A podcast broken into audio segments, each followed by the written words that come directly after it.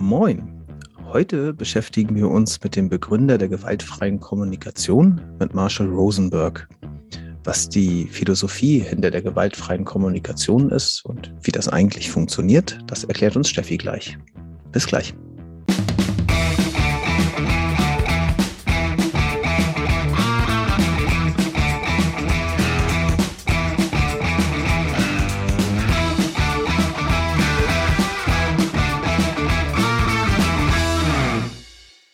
Moin und herzlich willkommen zu Psychotrip, dem Podcast mit dem vielleicht etwas größenwahnsinnigen Vorhaben, die ganze Welt der Psychologie in 80 Folgen zu erklären.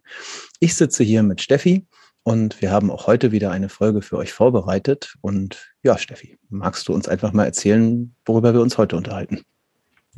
Genau, ich habe es ja im Vorfeld auch dieses Mal verraten, womit wir uns beschäftigen. Das heißt, äh, für dich ist es nicht ganz neu, für alle, die jetzt zuschalten, ist es neu. Wir reden über gewaltfreie Kommunikation und über Marshall Rosenberg. Wie viel Erfahrung hast du mit GFK? GFK ist ja die Abkürzung für gewaltfreie Kommunikation. Ähm, ja, gute Frage. Ähm, ich habe die äh, das Buch von ihm habe ich vor zwei Jahren oder so, glaube ich, das erste Mal äh, in die Hände bekommen, beziehungsweise konkreter, es gibt auf YouTube irgendwie gibt es eine von ihm gelesene ähm, Variante und da habe ich viel reingehört und fand das Konzept extrem gut und ähm, ja, versuche es eigentlich mehr und mehr in meinen Alltag einfließen zu lassen. Ähm, und äh, für mich war es besonders interessant in Bezug auf Kinder, ne, Kommunikation mhm. mit Kindern. Ähm, und ja, also Erfahrung, ja, die letzten, die letzten ein, zwei Jahre würde ich jetzt mal sagen. Ähm, mhm. Genau. Ich habe überlegt, wo ich anfange und ich habe mich entschieden, bei der Person Marshall Rosenberg zu beginnen. Ähm, für alle, die mich ein bisschen kennen, und du gehörst ja dazu, ich finde, dass Biografien einen großen Einfluss darauf haben, wie wir denken und auch auf Konzepte, die Menschen entwickeln. Und ich finde, dass gerade bei der gewaltfreien Kommunikation das der Fall ist, wenn man sich die Biografie von Marshall Rosenberg anschaut. Ähm, ich habe recherchiert und gefunden, dass er ein ziemlich private Guy war. Also der hat gar nicht so gerne über sich erzählt. Ähm, aber es gibt ziemlich viele Menschen, die man, glaube ich, als Fangemeinde bezeichnen könnte und auch ziemlich viele, die sich die Mühe gemacht haben, alles, was er mal gesagt hat, zusammenzutragen. Es gibt ein biografisches Werk äh, von Al Weckert. Und da erzählt er so ein bisschen über die Geschichte von Marshall Rosenberg. Und da würde ich dich gerne mit reinnehmen. Also, Geboren wurde er 1934 in Ohio. Er zog allerdings ähm, schon 1943 mit seiner Familie nach Detroit. Das war damals eine Autostadt. Der Vater hatte da einen Job als Transportarbeiter. Und wenn man sich so den Job vorstellt, wird, glaube ich, schnell klar, die Familie hatte nicht viel Geld. Er hat ziemlich früh prägende Gewalterfahrungen gemacht. Die Familie war nicht praktizierend, ähm, also eine nicht praktizierende jüdische Familie und er wurde genauso wie andere Mitschüler, die eben auch aus nicht praktizierenden jüdischen Familien stammten, für seine Religionszugehörigkeit ähm, verprügelt und hat da Gewalt erfahren. Er wohnte in einem Viertel, in dem viele People of Color lebten und bei Krawallen in der Nachbarschaft wurden binnen einer Woche damals 30 Menschen getötet und das führte dazu, dass er tagelang das Haus nicht verlassen durfte. Das heißt, er hat sehr früh erfahren, was Gewalt ist, was Angst ist, ähm, was Tod ist und hat sich in diesem doch für ein Kind ja auch sehr beängstigenden Umfeld eben bewegt. Und zu Hause hat er ganz andere Erfahrungen gemacht. Ähm, da hat er erlebt, dass die Familie sehr solidarisch war, sehr empathisch, auch mit schwächeren Familienmitgliedern und sich gekümmert hat. Das ist schon mal so eine Ambivalenz in, in der Geschichte außen und innen. Der Vater war wohl ein ziemlich schweigsamer Typ, hat wenig Gefühle gezeigt. Er hat das mal als Stoneface beschrieben. Und die Mutter war das Gegenteil. Ähm, also auch hier wieder die Ambivalenz. Die Mutter war eine extrovertierte Kartenspielerin und hat den Jungen dazu angehalten, äh, wie er es damals sagte, gnadenlos zurückzuschlagen, wenn ihm jemand was Böses will. Mhm. Und äh, Rosenberg hat sich aus dieser Ambivalenz heraus auf eine Doppelstrategie versteift. Also in der Familie machte er sich quasi unsichtbar und zeigte ganz wenig an Gefühl und ganz wenig an Sichtbarkeit. Aber in der Schule und auf der Straße äh, war es ein richtiger, ja, Krawallo, also so ein Raufbold, der hat sich in jeden Ärger reingestürzt. 1950 zogen die Rosenbergs dann wohl in einen friedlicheren Stadtteil und er konnte eine Art abiturähnlichen Abschluss machen. Ähm, er galt intellektuell als hochbegabt wohl und hat sich dann mal mit dem Thema Kriminalpsychologie beschäftigt und das hat ihn motiviert, Psychologie zu studieren. Ähm, er hat gedacht, dass ihm das so die Fragen des Lebens beantworten könne. Er hat nachher gemerkt, so einfach ist es nicht, wurde aber trotzdem klinischer Psychologe. Und er begegnete in der Uni dann dem Soziologieprofessor Michael Hakim. Hakim spricht man den, glaube ich, aus. Der hat die klinische Psychologie kritisiert und hat eben Rosenberg aufgefordert, nicht nur auf die PatientInnen zu schauen, sondern auch auf das Umfeld. Weil wenn man nur aufs Individuum schaut und nicht auf das Umfeld, ähm, kann man aus der Perspektive von Hakim eben dem Patienten nicht gerecht werden. Und das hat Rosenberg ziemlich geprägt und er hat es, glaube ich, mal wachgerüttelt genannt genannt. Und ähm, in der gleichen Phase begegnete Rosenberg auch Carl Rogers. Und der hat ja in wesentlichem Ausmaß äh, zur Entwicklung der Psychologie beigetragen, indem er die ganze humanistische Psychologie entwickelt hat. Ähm, da könnten wir jetzt eine ganz eigene Folge zu machen. Deswegen würde ich das einfach mal so stehen mhm. lassen und sagen, äh, da kommen wir noch mal zu, zur anderen Gelegenheit. Wichtig für heute ist, ähm, Kyle Rogers hat sehr viel mit aktivem Zuhören gearbeitet. Und das hat Rosenberg aufgenommen in seine Therapieprogramme und hat dann aus diesem ja, Umfeld einbeziehenden und sehr aktiv zuhörenden Ansätzen eine ziemlich erfolgreiche Therapie aufgesetzt, ähm, war dann auch erfolgreich in der Praxisgemeinschaft und wurde immer häufiger angefragt für nicht privilegierte Gruppen zu unterstützen. Und er hat das gemacht. Das fanden seine Leute in der Praxisgemeinschaft aber wohl nicht gut und haben ihn rausgeworfen, beziehungsweise er ist rausgegangen aus dieser Gemeinschaft und hat sich. Glaube ich, auch viel in Gefängnissen gearbeitet, ne?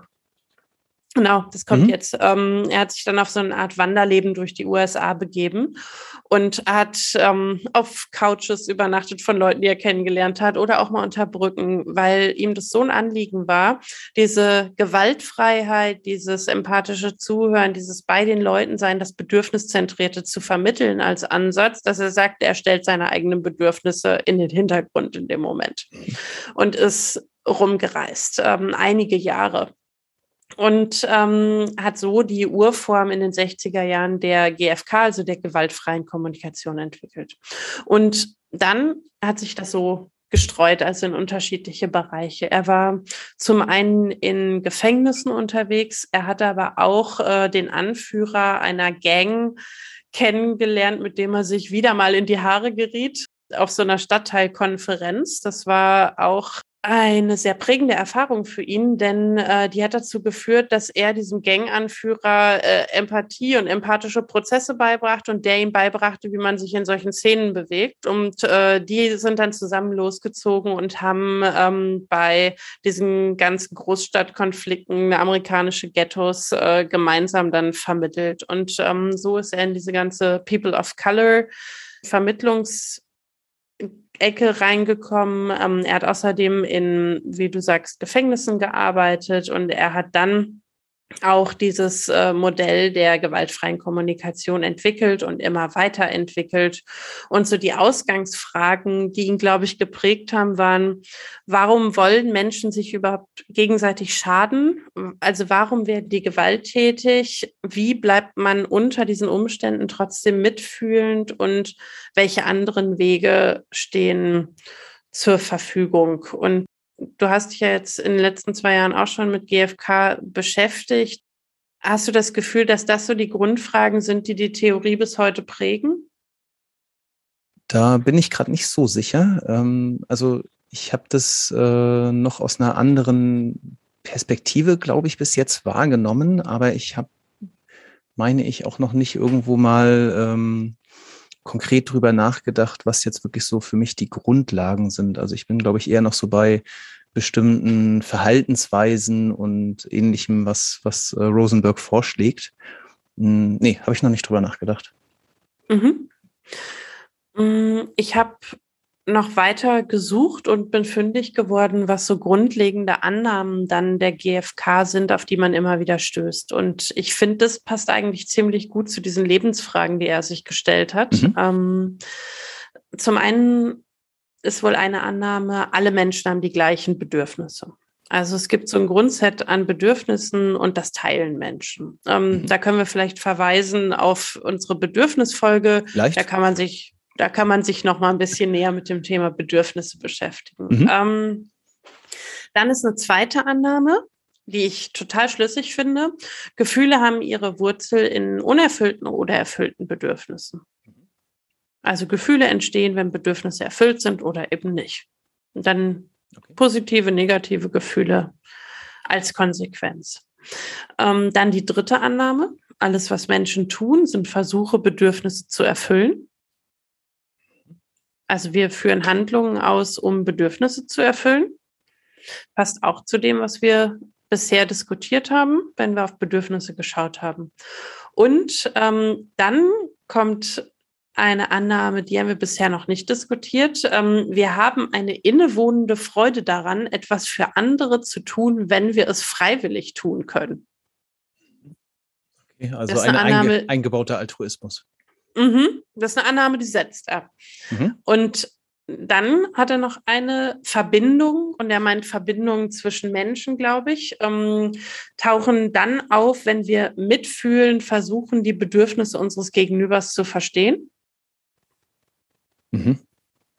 Das ist jetzt die also, Frage, wie man eine Verbindung definiert, ne? Aber okay. Genau, mhm. also irgendwie ein emotionales Band, mhm. äh, dass man das okay. Gefühl hat, wir, wir stehen in Verbindung zueinander. Und ähm, wenn ich mich jetzt ärgere, dass du versuchst, äh, rauszufinden, was ist so das Bedürfnis dahinter, was in dem Moment nicht erfüllt ist und mhm. andersrum. Mhm. Und dann, dann stehen wir in Verbindung. Und wenn ich nicht bereit bin, in dem Moment dein Bedürfnis nachzuvollziehen, äh, dann taucht halt auch keine Verbindung auf, sondern man arbeitet sich so aneinander ab. Das ist ja quasi der Begriff der Empathie dann, ne? Ja, ich glaube mhm. schon. Mhm. Mm, dann sagt er, das ist auch eine Setzung, es ist genug für alle da. Also in der Welt gibt es genügend Ressourcen und ähm, alle Bedürfnisse könnten erfüllt werden, wenn Systeme und soziale Strukturen daran ausgerichtet werden, Bedürfnisse zu erfüllen. Ist erstmal, glaube ich, eine Setzung, die man, die man so hinstellen kann. Mhm. Ähm, und dann habe ich noch eins gefunden. Ähm, richtig und falsch Urteile führen zu Trennung und Streit. Und auf der Basis von Bedürfnissen entsteht eben Verbindung. Und das ist die Grundlage von Friedensprozessen. Okay. Und ich finde, da ist eine starke Verbindung zwischen diesen Fragen, die er sich gestellt hat und diesen Grundprämissen, die gesetzt werden in der GfK. Also zum Beispiel diese Frage, warum wollen Menschen sich gegenseitig wehtun? Das ist glaube ich, das Gelernte, seine eigenen Interessen zu vertreten und durchzubringen, weil soziale Systeme und Strukturen eben nicht darauf ausgerichtet sind, für alle Bedürfnisbefriedigung zu ermöglichen. Und Gewalt ist eine Möglichkeit, um sich dagegen durchzusetzen, sodass meine Bedürfnisse befriedigt werden und ähm, was ermöglicht Menschen mitfühlen zu bleiben, ist, glaube ich, in der Logik auch, dass man eben bereit ist, sich auf die Bedürfnisebene zu begeben, den anderen als Menschen anzuerkennen, die Gleichwertigkeit seiner Bedürfnisse anzuerkennen. Und welche Wege stehen einem offen? Ich glaube, das ist eben die GfK als Angebot, ähm, diesen Weg zu öffnen und dann auf einen Friedensprozess oder auf einen ja, Übereinstimmungsprozess hinzusteuern. Und ähm, das war für mich so ein kleiner Augenöffner.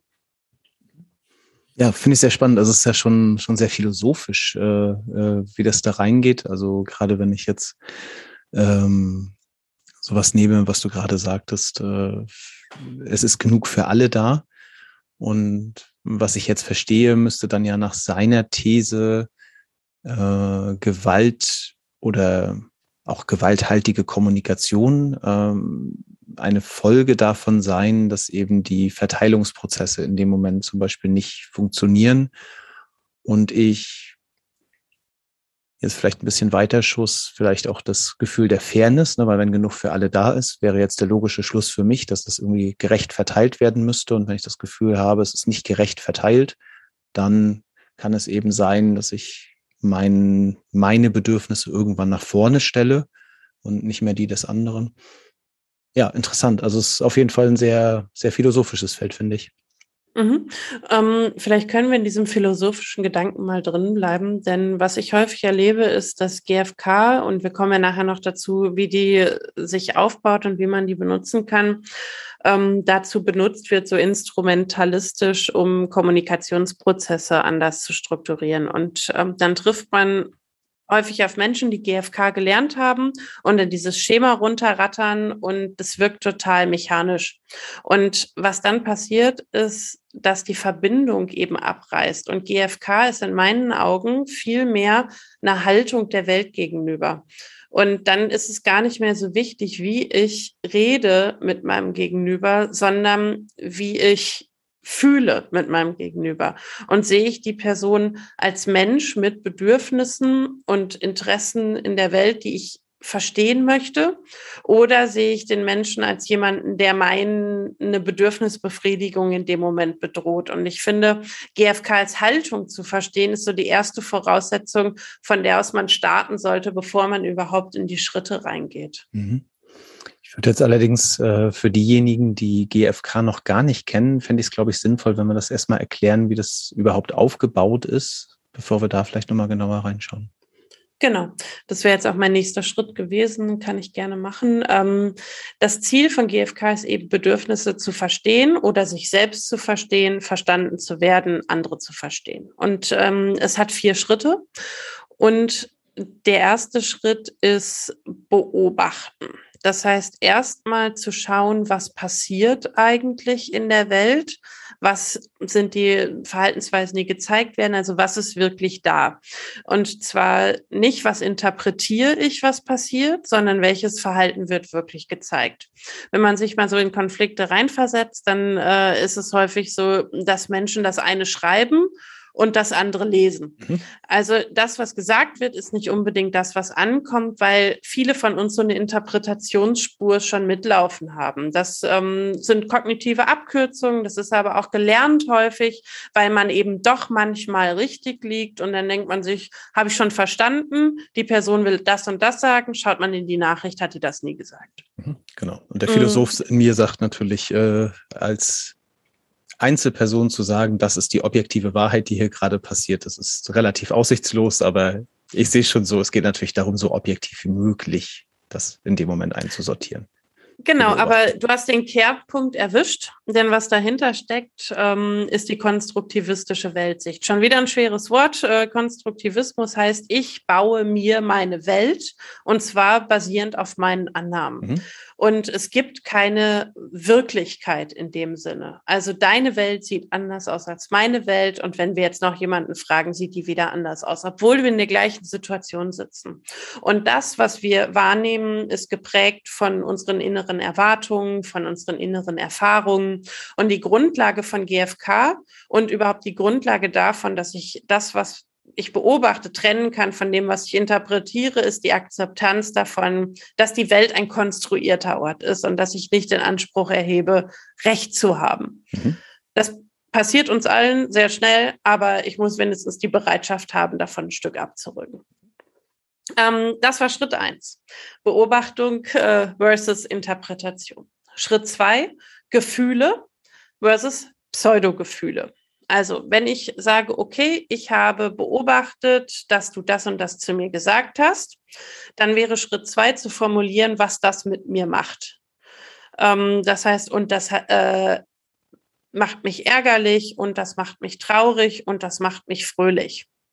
Und was man häufig erlebt, ist dann, dass Menschen einem nicht Gefühle nennen, sondern Pseudogefühle. Und dann hast du mich abgewertet. Da denkt man schnell, das könnte ein Gefühl sein, ich fühle mich abgewertet, aber Abwertung ist eine Interpretation. Mhm. Denn mein Denken ist in dem Fall entscheidend. Ich nehme eine Situation wahr und ich denke, das, was du tust, ist eine Abwertung. Mhm. Und ähm, so trennt man dann Gefühle und Pseudogefühle. Also ist es wirklich was, was in mir emotional passiert oder ist es was, was ich denke, was passiert und was ich dann als Gefühl verpacke, obwohl es keins ist? Mhm. Mein Coach-Ausbilder meinte an der Stelle immer, wenn Sie Ihren Klienten fragen, was fühlen Sie in der Situation und der antwortet mit Ich denke, dann wissen Sie schon mal, was los ist. Genau. Ähm, das Dritte, was man dann formuliert, also wir sind jetzt an dem Punkt ähm, von, ich habe beobachtet, äh, mein Gegenüber hat was getan und das hat mich traurig gemacht, ähm, ist, welches Bedürfnis steckt da eigentlich hinter? Also was brauche ich in dem Moment? Und das ähm, könnte sein, ich brauche eine gute Beziehung zu dem Menschen, mit dem ich da spreche. Oder ich brauche ein stabiles Selbstwertgefühl, damit ich mich nicht klein fühle. Also was ist das Bedürfnis dahinter? Und dazu gucken, was brauche ich, äh, da auch nochmal verwiesen auf, welche Bedürfnisse gibt es eigentlich, haben wir schon mal länger drüber gesprochen. Mhm. Und der vierte Schritt wäre dann eine Bitte zu formulieren und ähm, da wirklich eine Bitte und keine Forderung. Ähm, so eine Daumenregel, was ist eine Bitte und was ist eine Forderung? Eine Bitte ist, wenn mein Gegenüber das ablehnen kann. Eine Forderung äh, kann als hübscheste Bitte formuliert werden, wenn man Nein nicht akzeptiert, war es eine Forderung. Und so einfaches GFK.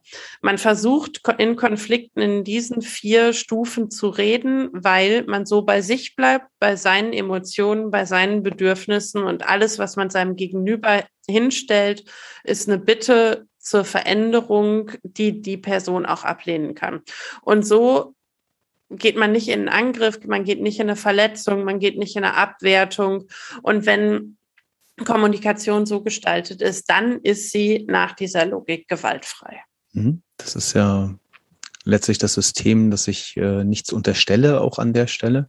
Ja, also diese, diese Aussage, und dann hast du das gemacht, weil du das wolltest oder so, das sind ja genau die Sachen, die uns ja meistens dann in so eine äh, ja, enorme Verteidigungsstellung bringen, weil wir es ja meistens anders sehen.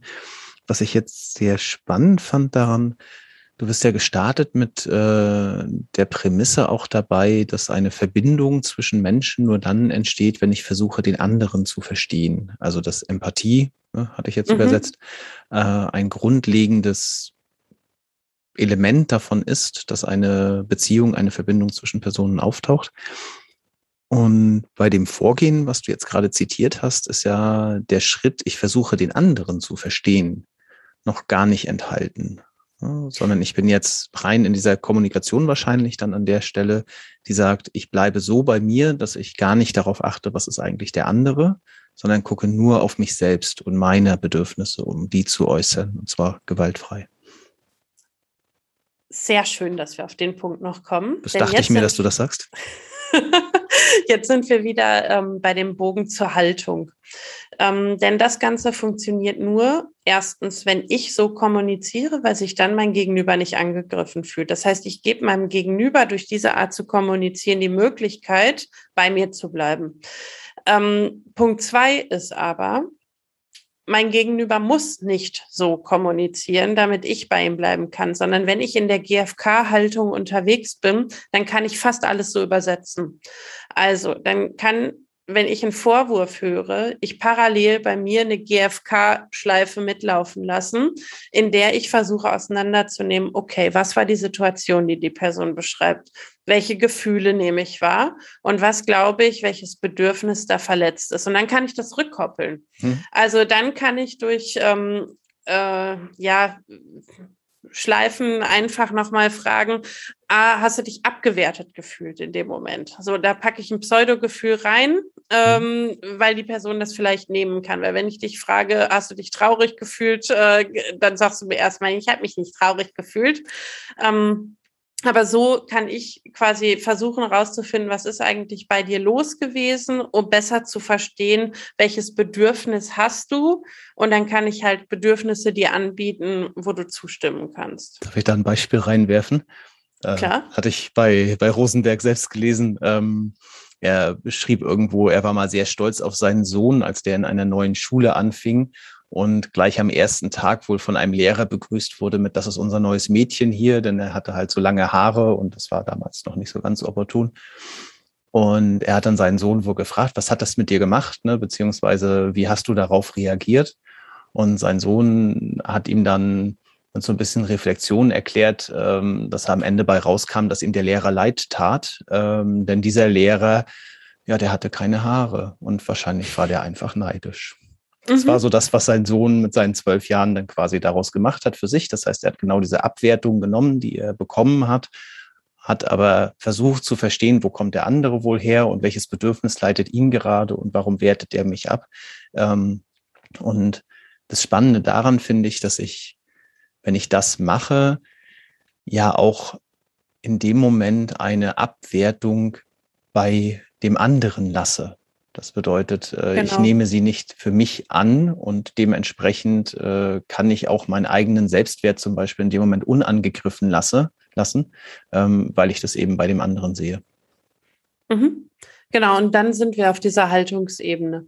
Also ich muss mich dadurch nicht mehr verletzt fühlen, weil es eben nicht meins ist, was da passiert, sondern es passiert beim Gegenüber und es ist ein verletztes Bedürfnis beim Gegenüber. Mhm. Und da merkt man schon, also wie unterschiedlich man da reagiert. Erst wenn der Lehrer einen beleidigt, dann schießt man vielleicht zurück. Oder wenn man sich denkt, oh, der arme Mann ist neidisch, dann reagiert man einfach völlig anders und das bahnt andere Wege der Kommunikation miteinander. Kann aber natürlich auch dazu führen, dass der andere sich dann noch mehr herausgefordert fühlt. Ne? Also heißt ja nicht sofort, dass man dann in einen gewaltfreien Modus wechseln kann. Nee, genau. Es ist kein Allheilmittel. Und ähm, was ich auch immer wieder erlebe und wo ich mich auch sehr gut teilweise mit identifizieren kann, ist, okay, ich will mir aber gar nicht immer Mühe geben und ich will gar nicht immer in diesem Modus drin sein. Und ähm, das fände ich noch eine spannende Frage zum Diskutieren. Also erstens, wie, wie ist es bei dir? Und was glaubst du, wie kann man diese Widerstände dagegen abbauen bei Menschen, die sagen, nee, ich gönne mir aber, dich nicht zu verstehen? Tja, ich glaube, das kommt jetzt ein bisschen drauf an. Äh, ich kann ja niemanden anders ändern. Erstmal ganz pauschal. Und ja, weiß ich nicht. Also ich hatte in der, in der Vorbereitung hierzu, hatte ich mir nochmal ein Buch gegriffen von Rosenberg äh, zum Thema Erziehung, also wo er das explizit nochmal für Eltern und Kinder auseinandergedröselt hat, äh, weil das äh, an der Stelle dann so mein, mein Thema auch ist, wo ich das halt am meisten benutze. Und ich fand an der Stelle ganz besonders spannend die Frage, ähm, was möchtest du denn? Ähm, dass der andere anders macht. Na, also jetzt in deinem Fall äh, war also die Frage, habe ich vielleicht jemanden, der der jetzt irgendwie anders kommunizieren möchte und ich möchte bei demjenigen irgendwie eine Verhaltensänderung erwirken. Und das ist ja eine Frage, die können wir meistens recht leicht beantworten. Ne? Also wenn man mich jetzt fragt, so was, was möchtest du, was Steffi anders macht, dann werden mir sicherlich so ein, zwei Sachen einfallen. Und äh, was? vielleicht.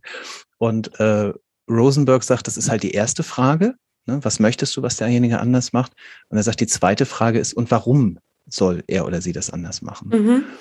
Und er sagt, dann kommt man sehr schnell dazu, dass man feststellt, naja, das soll ja auch aus den richtigen Gründen erfolgen. Also jetzt nehme ich mal konkret so, so ein typische Elternbeispiele. Ich möchte, dass mein Kind sich irgendwie vernünftig fertig macht, dass es sich äh, selbstständig die Zähne putzt oder dass es beim Essen nicht rumpanscht oder was auch immer. Und die Frage, was möchte ich, was es anders macht? Also da kann ich als Elternteil wahrscheinlich pro Tag irgendwo 10 bis 20 Sachen aufzählen, die ich gerne irgendwie ein bisschen anders hätte. Und dann kommt aber die Frage, warum soll mein Kind das dann anders machen? Ja, und die, der Punkt, ich möchte, dass es sein Zimmer aufräumt, okay. Und warum soll es das machen? Ja, weil es irgendwie doch eigentlich selbst ein Gefühl für Ordnung haben sollte und weil es eigentlich irgendwie eine intrinsische Motivation dazu haben sollte. Ne, ich möchte ja, dass mein Kind ein ordentlicher Mensch wird und da nichts vergammelt im Zimmer. Und wenn man dann aber die Frage stellt, gut, und wenn du jetzt dein aktuelles Verhalten nimmst, ne, in dem Fall irgendwie vielleicht zu meckern und zu schimpfen und zu sagen, jetzt räum endlich dein Zimmer auf, sonst gibt's kein Armbrot oder was auch immer, ähm, das ist jetzt vielleicht ein bisschen in den, äh, in den vergangenen Jahrzehnten und nicht mehr so der aktuelle Erziehungsstil. Ähm, aber wenn du dieses Verhalten nimmst, ist das denn geeignet, um die Verhaltensänderung auszulösen? Mhm. Und landest du nicht viel eher dabei, dass du halt Widerstand bekommst, aber sicherlich keine Einsicht, die du ja eigentlich haben möchtest. Das ist für mich so ein, so ein zentrales Element da gewesen. Und das mit deiner, auf deine Frage zurück. Ähm, wenn ich jetzt möchte, dass jemand anders anders kommuniziert, dann werde ich ihn nicht ändern können, indem ich ihm sage, er muss das jetzt aber tun. Oder indem ich Forderungen an ihn stelle, ne, um bei deinem Begriff von eben zu bleiben, sondern ich muss eben Bitten an ihn stellen und mhm.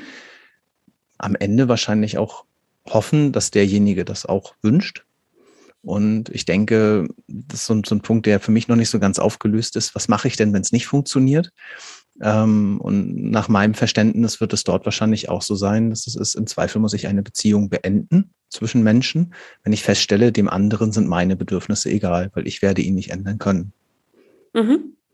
Ja, ich glaube, man kann nur Angebote machen für die Veränderung, also dass man einfach eine andere Art der Kommunikation anbietet. Und ich finde die Frage sehr schön, was brauchst du? Also, weil die so sehr auf Bedürfnisse abzielt. So, was ist dein Bedürfnis? Was brauchst du in dieser Situation? Und dann kann man ja nochmal gucken, liegen da noch Bedürfnisse drunter? Also, warum brauchst du das? Wir hatten ja mhm. dieses Beispiel mit dem, ähm, wo ich dein Pseudo-Gefühl genommen habe, mit fühlst du dich abgewertet? Dann sind wir nur auf dieser Pseudo-Ebene und du kannst in den Gegenangriff gehen. Das heißt, du kannst sagen, ja, ich fühle mich abgewertet und äh, du bist schuld. Und wenn ich dich stattdessen frage, was brauchst du, kannst du mir sagen, was du brauchst in dem Moment. Und wenn ich glaube, dass da noch was drunter liegt, dann kann ich noch fragen, und warum brauchst du das? Und dann reden wir über Bedürfnisse. Und Rosenberg sagt, auf der Ebene verstehen wir uns. Und das ist ja auch die Grundlage von vielen Mediationsprozessen heute und von vielen ja, Konfliktvermittlungsansätzen, die sich aus diesem GFK-Ansatz heraus entwickelt haben. Eine Sache, die mich an dieser Stelle noch interessieren würde, ist, ähm, gerade im Sinne, dass wir auch ein Psychologie-Podcast sind, was hat denn jetzt gewaltfreie Kommunikation mit Psychologie zu tun? Ist das einfach eine Methodik oder wir haben ja so ein bisschen die Philosophie dahinter gehört. Ähm, ja, ich werfe die Frage einfach mal so rüber. Habe ich mich auch gefragt und ich habe ein paar Ideen was es damit zu tun haben könnte, zumindest was es für mich zu tun hat ähm, damit. Zum einen ähm, die naheliegende Antwort, der Mann war Psychologe. So, also zumindest aus der Sparte hat schon mal mit uns zu tun. Dann Punkt zwei.